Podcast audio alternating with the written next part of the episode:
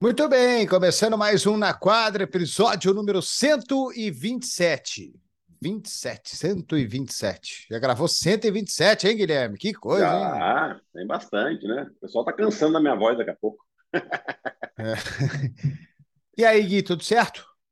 Tudo certo ali, tudo bem. Não, não tão bem, né? Poderíamos estar Podia um tá melhor, né? melhor, né? Um pouquinho melhor porque é, é, é, claro que a gente vai falar aqui, começando né, com o assunto da seleção brasileira, mas antes de falar do jogo em si, seleção que perdeu para o México nessa última segunda-feira, mas antes de falar do jogo em si, eu quero falar da festa que foi em Jaraguá do Sul, né, uma, uma cidade que abraçou realmente ali a seleção brasileira. A gente viu imagens de, dos jogadores após um treinamento sendo acolhidos pelos torcedores ali, muita quietagem, muito legal.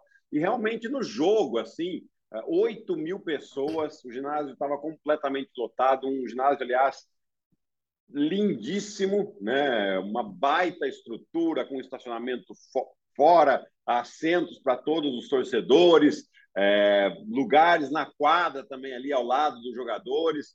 Uma festa realmente muito bonita. Eu quero aqui deixar é, os parabéns ao Jaraguá do Sul e à Federação de Santa Catarina, né, que eu sei que faz um belo trabalho também. Né? É difícil a gente falar bem de federações, mas uh, quando tem, a gente tem que exaltar, porque a Federação de Santa Catarina realmente faz um trabalho bem bacana lá, principalmente com a base ali. Então, uh, só deixar registrado essa questão do, do evento em si, e agora eu deixo para você levantar a bola para a gente falar do jogo. É, porque foi a terceira derrota seguida do time brasileiro, né? Então, a situação agora visando o Mundial complica um pouco, né, para o Brasil. Vai ter a Copa América agora, então é, o Brasil vai sair bem, porque Sim. a situação está bem complicada. Três derrotas seguidas não estava provavelmente no planejamento.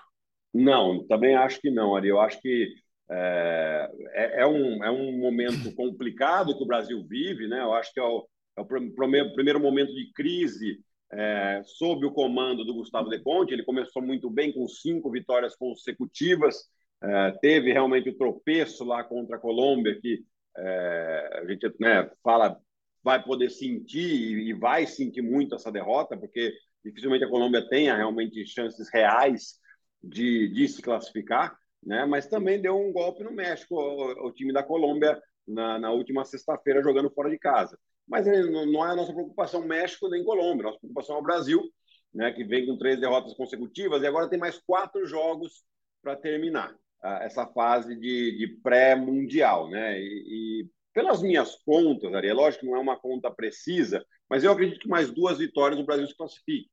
Por quê? São três vagas em cada grupo, né? um grupo que tem seis equipes, são três vagas. Com mais duas vitórias, o Brasil chegaria a sete vitórias né? E, e eu acho que seria o suficiente para se classificar. Obviamente, com oito é praticamente garantido, com sete é bem possível. O problema é o seguinte: é que desses quatro jogos que faltam são dois fora, fora de casa e dois em casa. E os dois seguintes são os dois jogos fora de casa, ou seja, pode colocar o Brasil sob mais pressão ainda, né? porque vai jogar contra os Estados Unidos o primeiro jogo fora no dia 11 de novembro e depois, no dia 14 de novembro, joga no México, o time exatamente que ganhou do Brasil nessa última segunda-feira.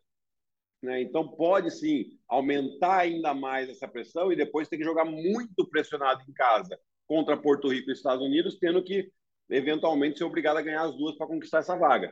Então, por isso que ficou um pouquinho complicada a situação do Brasil.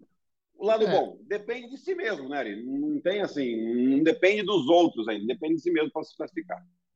O problema, talvez que preocupe melhor, é o time não estar tá jogando bem, né? É isso. Que assim, é se você for fazer conta, fazer até ah, precisa ganhar, é, beleza, né? Você fazer conta e falar assim, ah, é só ganhar isso aqui, é só ganhar isso aqui, é só ganhar isso aqui. O problema é ganhar isso aqui, né? Porque o time não está jogando bem. Aquele jogo contra a Colômbia, é, em teoria, era jogo para ganhar de 20.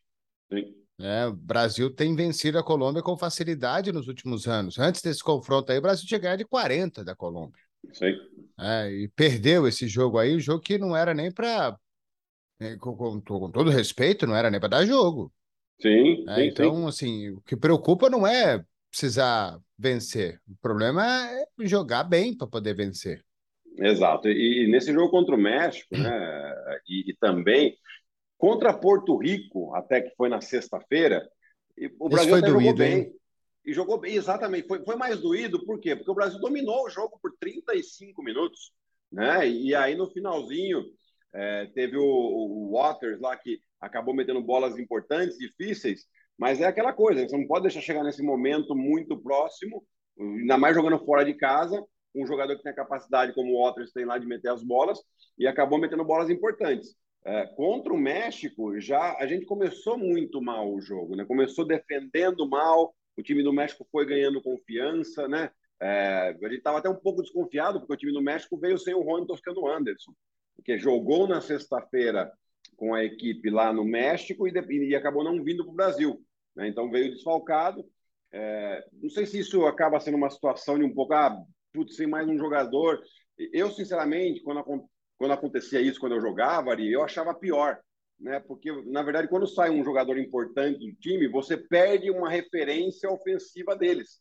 Né? Então você tem que planejar totalmente diferente. E você não sabe muito o que esperar do time, como o time vai jogar, porque você espera, você sabe como ele joga quando a estrela está. Né? Quando não está, as responsabilidades são divididas. Né? E foi exatamente o que a gente viu com o time do, do, do México na segunda-feira. Né? Você viu um, um Paul Stone, veterano, jogador é, que tem muita qualidade, teve 100% de aproveitamento nas bolas de três pontos.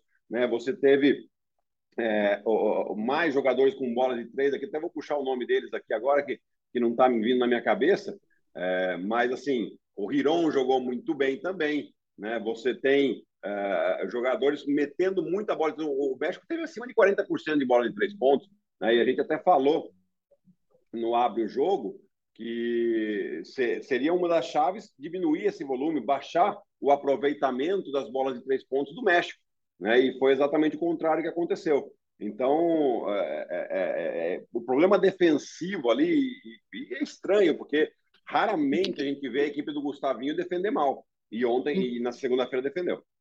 Então, essa é a, a, impressão que dá é essa, né? Que o ponto fraco do Brasil está sendo defesa. É, e, é, e, e, e, final de jogo também, né? Sim, sim, foi, foi realmente é, muito ruim esse, é, essa questão defensiva.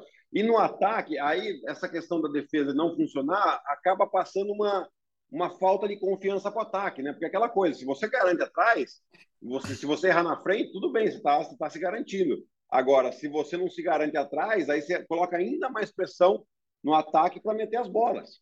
Né? Então, é, é, esse que é o problema. Agora puxei o nome dos jogadores aqui. O Irving Avalos também terminou com 16 pontos da equipe do, do, do México, Paco Cruz com 13. Né? O, o México teve cinco jogadores aí com 10 ou mais pontos. Né? E isso já estava no início do quarto quarto. Né? O Brasil, no início do quarto quarto, não tem nenhum jogador com 10 ou mais pontos.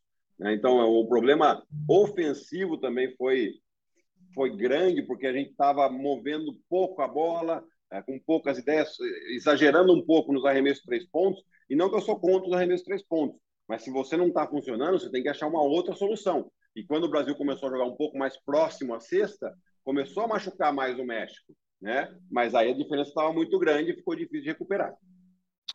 E eu estava vendo um vídeo seu falando exatamente dessa falta de confiança do time brasileiro, que você acha que pode ser o fator é, que mais prejudica o Brasil nesses próximos jogos. É isso? Exato, o Brasil vai jogar a Copa América lá em Recife agora a partir da sexta-feira, dia 2, dia 2 é sexta-feira? Eu tô, tô meio é... perdido no tempo aqui. Acho que, acho que, acho que é. É, a partir de sexta-feira já começa essa Copa América, né? E, e, e, na verdade, assim, essa falta de confiança é um pouco porque é, eu vi os jogadores se sentindo um pouco pressionados, né? É normal se sentir pressionado, ainda mais jogando com seleção brasileira, né? Mas é, na verdade eles têm que ali, a minha visão é, beleza, se fecha aí, né? Pessoal, não quer falar com a imprensa, não quer falar com ninguém, tudo bem, não tem problema, mas se fecha aí e não pensa em mais nada, que não seja o trabalho que vocês têm que fazer dentro de quadra. Né? É, é, eu acho que é, momentos de crise assim servem para você realmente, muitas vezes, unir a equipe. Né? E, e, aí, pouco a pouco, começando com as coisas fáceis, né? eu acho que a questão de conquistar uma vitória agora para retomar a confiança. Né? Porque vem de três derrotas seguidas, você fica realmente muito tenso, né? é, é normal. Então, essa pressão eles têm que saber resolver dentro de casa. Não tem muito, não tem ninguém que vai chegar lá e vai falar, ô, pessoal, não, não, é assim, está na seleção brasileira, está na vitrine, se você ganha, vão te dar tapinha nas costas, se você perde, as críticas chegarão. É, é o, faz parte do jogo, faz parte da profissão. Né? Então, tentar lidar com essa pressão de uma maneira mais leve, né? de novo, ignora tudo que está fora, pensa em, em vocês ali e tenta conquistar uma vitória. A questão de uma vitória com uma boa defesa, melhorando a questão defensiva, jogando mais fisicamente, você pode quebrar essa inércia e aí sim o Brasil pode fazer até uma boa Copa América. Tá certo, vamos esperar então para ver o que, o Brasil faz, né? Seria trágico ficar fora do Mundial, né? É, a Olimpíada é mais difícil, a Olimpíada é, é, são menos times e tal, mas o Mundial, ainda mais aqui nas Américas, é, seria é, bem trágico. Sete vagas, né? Eu, eu, eu é. assim, ainda sou bastante confiante que, que vai classificar, né? Mas assim, tem, que, tem que superar esse momento difícil, não tem, não tem muito o que fazer, né? Ah, podemos falar o que for ah, o time jogou bem os primeiros cinco jogos, a gente pode florear, pode dourar a pílula quanto for, mas no final das contas é o resultado que conta. Né? E, e é assim mesmo, é, sempre foi assim desde que o esporte foi inventado. Né? Então tem que realmente é, é, é vitória que precisa que vai dar tranquilidade para o grupo trabalhar melhor. E passando lá para cima, para The United States of America, da National Basketball Association, Guillermo Giovannoni. É, você quer começar por onde? Você quer começar com o Kevin Durant, que ficou lá em Brooklyn e vai ficar lá, e agora vamos ver o que, que acontece lá com esses, com esses caras? É o Será dia que do vai? Fico. Teve o dia do Fico lá, né? O... Ficos? É, o... o Kevin Durant falou que não vai mais ser trocado. Aliás, o Brooklyn soltou um comunicado, né, que não vai mais, que chegaram a um acordo com o Kevin Durant é, vai manter o Steve Nash, vai manter o Sean Marks e vai manter o Kevin Durant.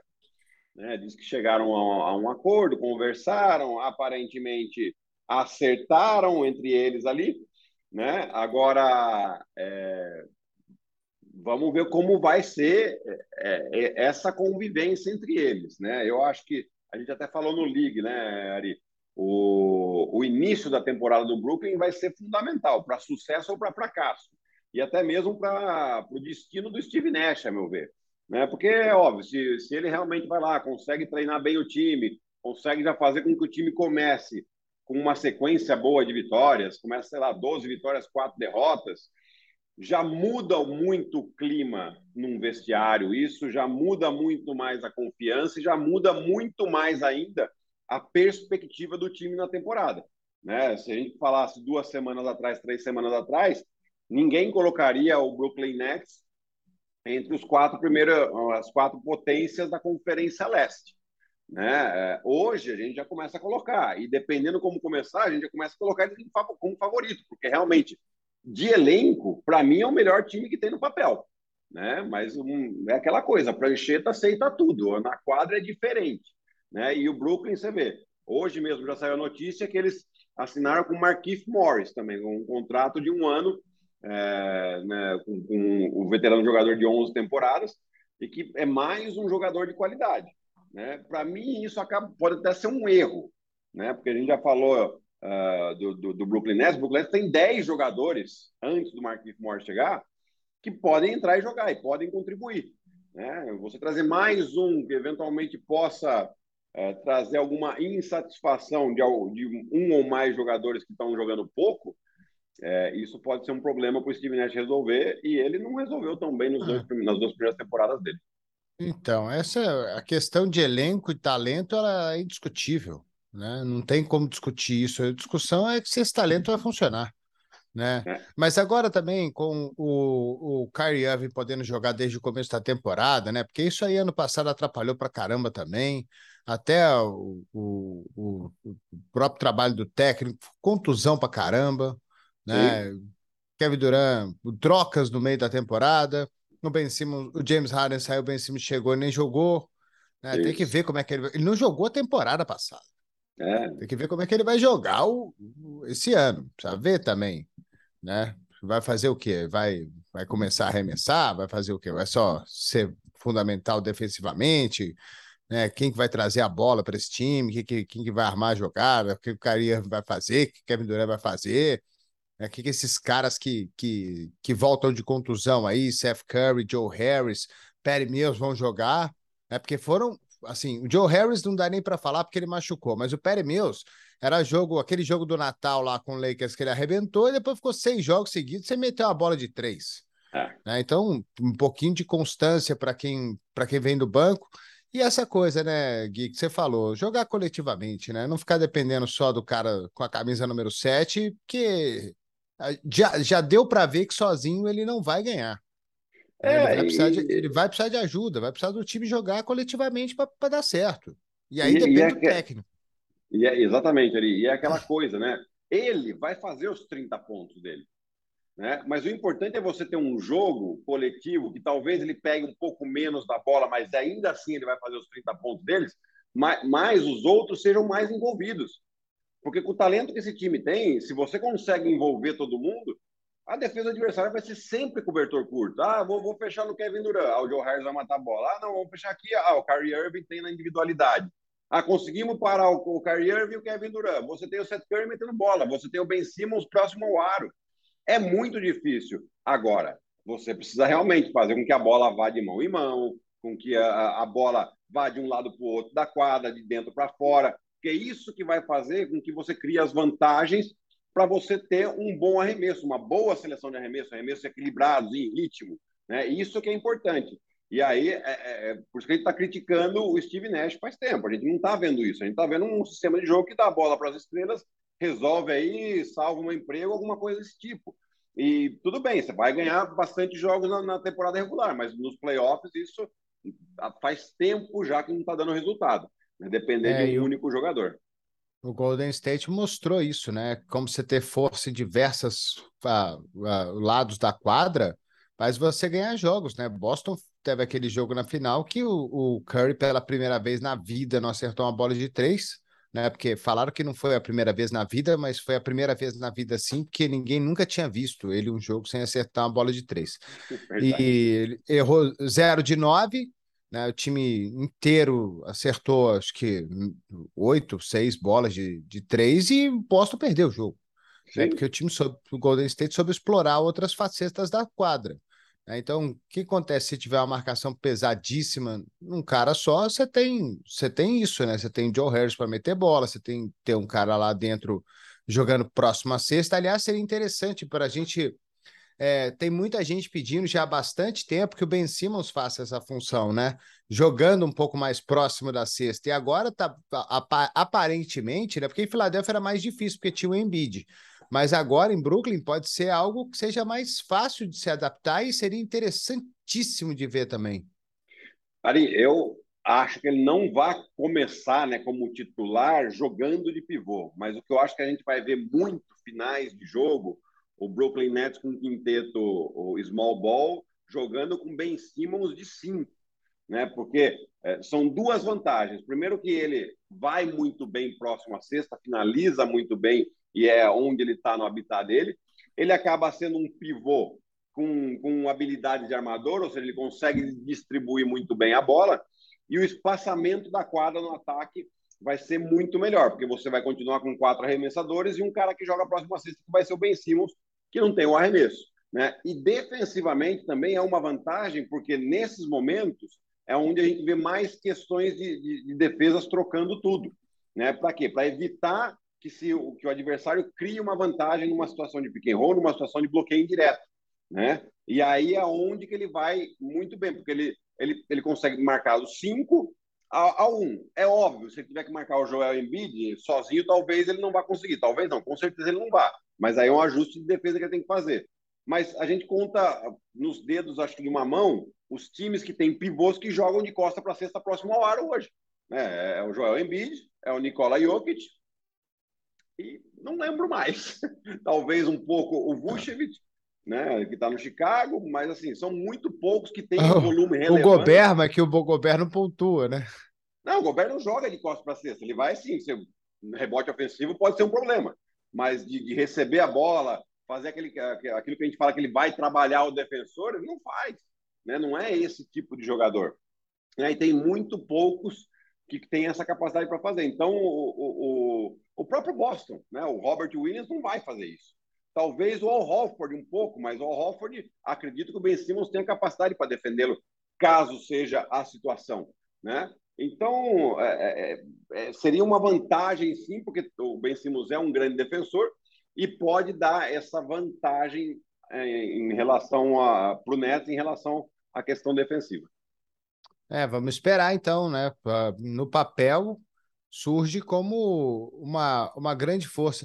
Ah, aliás, é, outra questão aqui, que no League você colocou Filadélfia como na frente do do Brooklyn. Você colocou do Brooklyn, né? Isso. Isso. É, queria que você dissertasse um pouco mais a respeito, porque é, Olha, talvez é... Você, nem o pessoal na Filadélfia acredita tanto no Filadélfia quanto você acredita no Filadélfia, Guilherme. Será? Será? Não, eu acho que eles é, é assim. No ano passado teve a questão da troca. Uh, o James Harden, né? Tava, ele estava infeliz em Brooklyn, já chegou né, um pouco fora de forma, ainda estava um pouco lesionado, teve alguns problemas de lesão, é, não tiveram tempo suficiente para realmente ter um entrosamento necessário dele com o Joel Embiid, na verdade dele com a equipe toda, né? Ele tem que entender que ele vai ter que jogar de uma maneira completamente diferente, né? Há muitos anos, eu nem lembro se ele jogou com algum pivô que tivesse tanto volume de jogo como o Joel Embiid próximo da cesta, ou seja, o espaço para ele fazer as penetrações já não tem mais tanto, porque você tem um homem grande ali da sua equipe, faz com que a ajuda chegue um pouco mais rápida, né?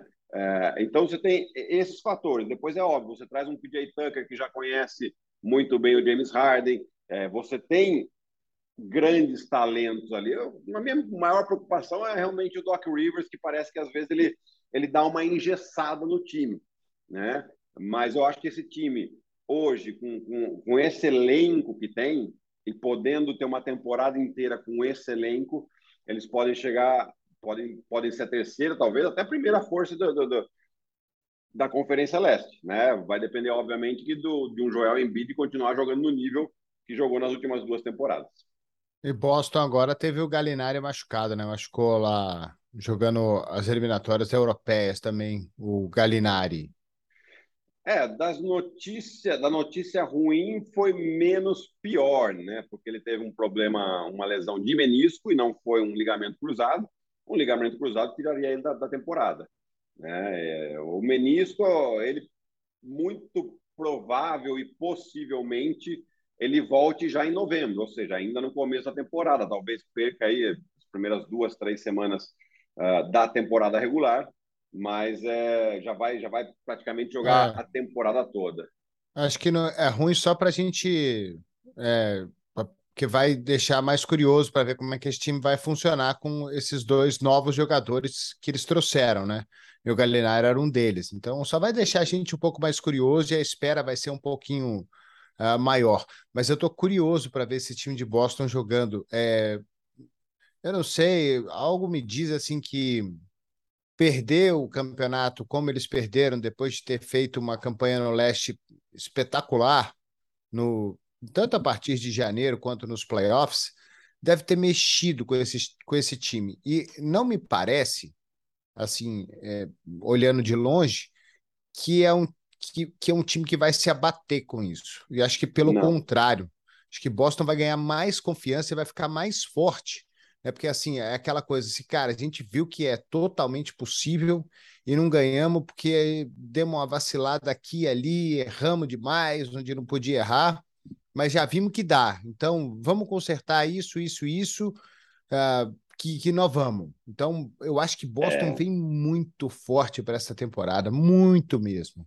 E ali, eu vou te falar uma coisa que né, são né, experiências ao longo da carreira, né, nos ensinam uh, algumas coisas que a gente acaba vendo nas entrelinhas, né? mensagens subliminares. É, então, vamos. O Boston fez uma coisa importantíssima, que era o quê? Sim, nós temos um time forte, precisamos melhorar, mas não precisamos trazer uma super estrela. Porque eu acho que né, teve o rumor do Kevin Durant, e eu até achava que se levasse o Kevin Durant, realmente o time viraria um, um super candidato mas ao mesmo tempo eles trazem dois jogadores que não vêm para ser principais protagonistas, mas terão um papel importante no time. E isso é uma mensagem para os jogadores que estão lá extremamente importante. Fala, então, a diretoria está confiando Confiamos em então, você, né? Exatamente. É. Né? Então, é, é, é, e confiamos em vocês e estamos dando mais ferramentas, mais armas para vocês conquistarem esse título que a gente bateu na trave agora nessa temporada. É, eu estou curioso para ver se Boston. É, acredito que eles têm tudo para começar a temporada da mesma maneira com que eles terminaram a temporada regular no ano passado, porque o entrosamento já vai existir, aquela defesa já vai existir, né? E o ataque a gente sabe que tem um baita de um potencial, né? Com essa rotação aumentada, então é, eu acho que eles podem realmente começar muito bem já e inclusive fazer brigar pela melhor campanha da temporada regular de toda a NBA, não só da Conferência Leste. É, e esse leste ele promete bastante, né? Porque se for ver, Miami foi um time que foi muito bem, né? Foi o primeiro colocado na temporada regular no ano passado. A tendência é que continue muito forte, deva ser muito difícil jogar com Miami. Brooklyn deve ser um time completamente novo, né? O time foi o play-in no ano passado. Ah, que, quem mais? Toronto. O Atlanta, tá, tá, Toronto. Esse cara vai ser bom, hein? E. é o Scottie Barnes. ele vai ser muito bom. E o próprio Atlanta, né, com o Trey Young, deve melhorar. Charlotte, que deve ser um time mais amadurecido, começou bem a temporada passada. Chicago, Chicago que deve, deve evoluir. Milwaukee tem o Tetocumpo. Então, assim, você tem, sei lá, você tem uns 10 times aí é, para brigar forte. Para brigar então, já, já, já vou fazer um desafio aqui, Ari. Próprio Cleveland, próprio Cleveland, né? Para semana que vem. Aí, as próximas duas semanas, a gente já tem pauta aqui. Né? Semana que vem a gente faz um power ranking da Conferência Leste e uh, na outra a gente difícil, faz a Conferência hein? Oeste. Por isso que eu falei que era um desafio. Então, tá cada, tá cada vez mais legal, né? Porque antigamente era tão fácil, né? Antigamente era qual time que o Lebron tá? Esse aqui, então é o, é o melhor. É, agora não é mais assim, né? Um, um, tá, o negócio está muito concorrido, muito equilibrado. É o que eu, é o que eu estava falando aquele, aquele dia, né? que hoje é, os técnicos também precisam, vão, vão precisar saber administrar a temporada regular. Está cada dia mais física, cada dia mais longa. 82 jogos em 2022 não são a mesma coisa que 82 jogos em 93. Não, não. são. É muito mais difícil, é muito mais duro, tem muito mais time. É, o jogo é muito mais físico, o jogo é totalmente diferente, muito mais rápido, muito mais corrido. Então, os técnicos vão precisar saber administrar minutos. A gente está vendo a quantidade de contusão é, que a gente está tendo é nos últimos coisa. anos. É loucura, é loucura. Não, não tem. Os, a gente está falando da principal liga de basquete do mundo com a fisiologia mais avançada do esporte. Super atletas, né? Que se machucam é. constantemente. Né? Até caras que nunca machucaram se machucam.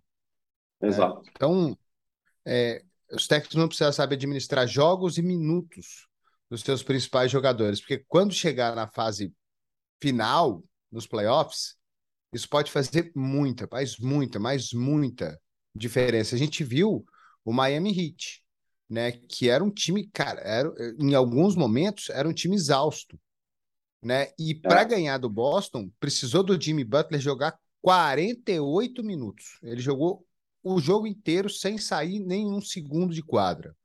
Né? E aí ele arrebentou também. Mas, cara, quanto, qual que é o custo físico disso? Né? Exato. Né? Então, vai, é, vai, eles vão precisar tudo, tudo administrar isso. Está muito equilibrado. No, tudo isso tem que entrar no planejamento da temporada, né? É, jogos, é, por isso que eu falo. É, hoje, um jogador estrela de uma equipe, é, para mim, não é inteligente que ele jogue os 82 jogos. Ainda mais se ele tiver 30 ou mais anos. Né? E não porque eu acho que um jogador de 30 ou mais anos seja velho, mas é por uma questão realmente de você fazer com que ele chegue nos playoffs numa, numa, na melhor, no momento, melhor momento da temporada. Né? Então, a questão do jogo, dos, dos jogos back-to-back, -back, é, poxa, teve uma semana que tem quatro jogos na, na, na semana marcada. Isso aí tem que jogar. acabar na NBA, né? É, exato. Jogos back-to-back, -back, a NBA podia acabar com isso. Também acho. Né? Também Tem back-to-back -back é... que você joga em casa e fora de casa. Sim. Né? Sim. Então, pô, acaba com esse negócio aí. A temporada é longa. Né? Bota é, os times para um pouquinho mais de descanso. Eu entendo que é o business, mas acho que 72 jogos estaria de bom, bom tamanho, né? Você tirar 10 jogos aí da temporada, continuaria com, com um número bastante alto ainda de jogos, porém, né, já, já daria uma, uma, um alívio ali, principalmente em relação às lesões. Ah, ainda mais quando você vai jogar contra times inteiramente pô, mais fracos. Bem que o pessoal, quando, você, quando for jogar Brooklyn e Orlando, lá em Orlando, o pessoal vai querer ver o Kevin Durant. Né? Mas pode, claro. pode jogar 20 minutos, não precisa jogar 40 minutos contra o Orlando Magic, dá para ganhar. Né? Com todo uhum. respeito ao Orlando Magic, que não vai fazer. Orlando e Detroit e não vão não vão incomodar muita gente ainda, eu acho. Não, é. e até, até para isso, né, Ari? Se você com, com 82 jogos, você e essa questão do back-to-back, -back, né, é normal até que os times queiram dar uma poupada em algum jogador. Então você imagina, aí vai o Brooklyn Nets jogar em Sacramento, né, que joga só uma vez na temporada em Sacramento. O torcedor de Sacramento quer ver o Kevin Durant, chega lá e não joga. Por quê? Porque ele está sendo poupado. Né? Então tem essa questão também de você ter esse respeito com o torcedor. Né? Porque eh, a gente tem que entender o lado esportivo, mas tem que entender o lado torcedor. Então, se você diminui esse número de jogos, os, jo os jogadores estarão mais presentes em um percentual maior desses jogos durante a temporada regular. É, lembra aquele jogo sábado à noite lá, que era o jogo da televisão nacional nos Estados Unidos, quando os times quase sempre jogam na sexta, né? Porque sexta-feira uhum. tem rodada cheia da NBA praticamente, Sim. né? É, tem muito jogo. E aí, pô, Popovich começou com isso, falou assim: não, não vou botar os caras para jogar back-to-back. E aí a mídia começou a bater nos caras: pô, o jogo na televisão nacional você não vai colocar os caras para jogar? Virou uma pressão é, quase televisiva para os caras entrarem em quadro. Então, difícil até, né? Também acho. Eu queria ver os caras jogando todo dia. Agora, pro bem deles, pro bem da liga, é melhor você deixar ele de ver ele jogar um jogo do que deixar de ver ele jogar seis, seis semanas. Exato, exato. Perfeito. Mais fácil, melhor. É, Mas acho. o eu quero, eu tô curioso para ver esses times assim que são que são favoritos, né? Até times que têm jogadores mais jovens, como o caso do Boston. Será que eles uhum. vão jogar sempre? Né? O próprio Phoenix, que foi bem na temporada passada, por Chris Paul não é um menino. Né? Tem não. 38 anos de idade, não dá para ele jogar em altíssimo nível 30, 40, 35 minutos, 82 jogos, não dá, é, é impossível. É. Então tem que saber é, administrar é, isso aí.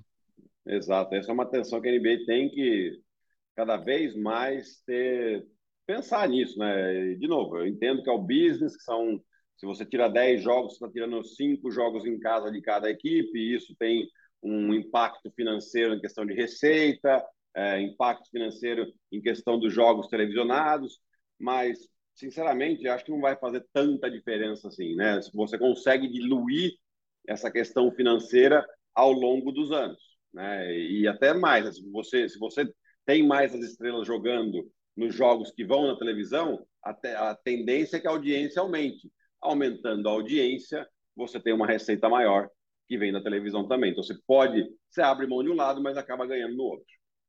Quer aproveitar esses minutos que faltam aí e falar de quem? Do Westbrook? É, vamos falar do, do Patrick Beverly, né? Que chega no Lakers ah, aí para jogar. Você quer falar, quer falar de quem chega, então?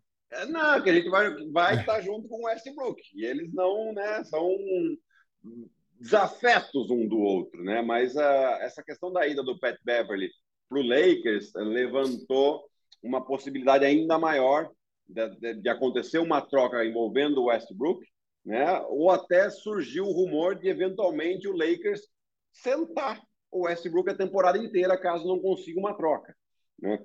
É, então, tá, o Westbrook realmente está numa situação bastante complicada ali no Lakers. Tem um rumor também, né? A gente tem talvez quando vocês escutem esse podcast ou nos assistam aqui, tenha acontecido, né? De o Lakers ser um, um terceiro time envolvido numa troca onde esteja uh, o Utah Jazz e mais algum time envolvendo Donovan Mitchell, né? Então tem esse rumor também que pode ser que aconteça, mas eu acho sinceramente muito difícil com que o Pat Beverly e o Westbrook joguem juntos nesse Lakers, né? Então, uh, climinha amistoso lá em Los Angeles. É que a gente fala, né? Los Angeles, Hollywood, entretenimento. Acho que foi isso que o Rob Pelinka pensou. Talvez a gente não ganhe jogo, mas entretenimento aqui a gente vai ter. Vamos ganhar dinheiro. Né? Esportivamente, você prefere ficar com Westbrook ou com Beverly? Você acha que qual dos dois faz mais bem para o Lakers? Olha, é, isso não quer dizer que eu acho que o Pat Beverly é um melhor jogador que o Westbrook, mas eu acho que para pro time do Lakers, como está montado, eu acho que o Pat Beverly acaba tendo sendo mais útil. Né? Defensivamente, ele vai uh, envolver todo mundo, ele vai contagiar todo mundo. Ofensivamente, ele sabe o lugar dele, teve, melhorou até a questão do arremesso de três pontos, que é o que o Lakers precisa. É, e, e, o Lakers não precisa de mais um jogador que tenha jogar próximo da cesta, como o Westbrook, já que você tem o LeBron James e o Anthony Davis, né? Para não colapsar demais o ataque. Eu acho que para o Lakers talvez seja melhor é, ter um ter um, um Pat Beverly e seria ideal que ele trocasse o Westbrook por alguns arremessadores. Né? Eu acho que isso daí sim o Lakers ficaria numa posição melhor em como em formatação de time e não em, em, em estrelas no papel. Questão de dificuldade de trocar o Westbrook também é coisa de dinheiro, né? O salário dele é, é muito alto, né? Então, essa é uma dificuldade que o Lakers vai ter para para trocar, quem é que está disposto a pagar o salário dele, né? Descontar isso do seu próprio cap, né? Que efeito que isso é, vai ter.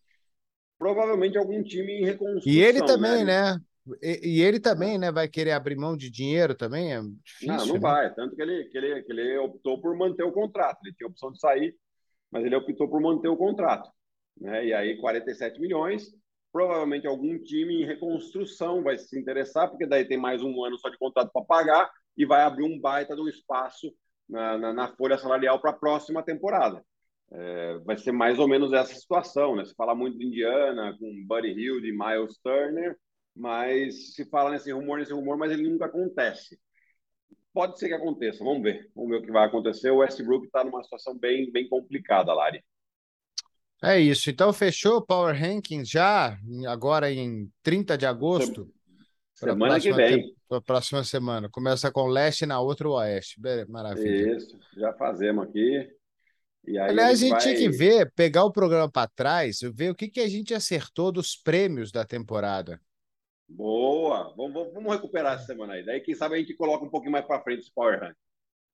Tá certo. Bom, Gui, é, é isso, né? Fechamos o número 127. Semana que vem voltamos aí com o número 128. Tá bom, Ari. Um abraço grande para você. Até semana que vem. Um abraço para quem nos ouviu e nos assistiu até aqui. Tchau, tchau. Valeu, galera. Um abraço a todos e força aí para a seleção brasileira também. Vamos que vamos aí para esse Mundial, né? É isso.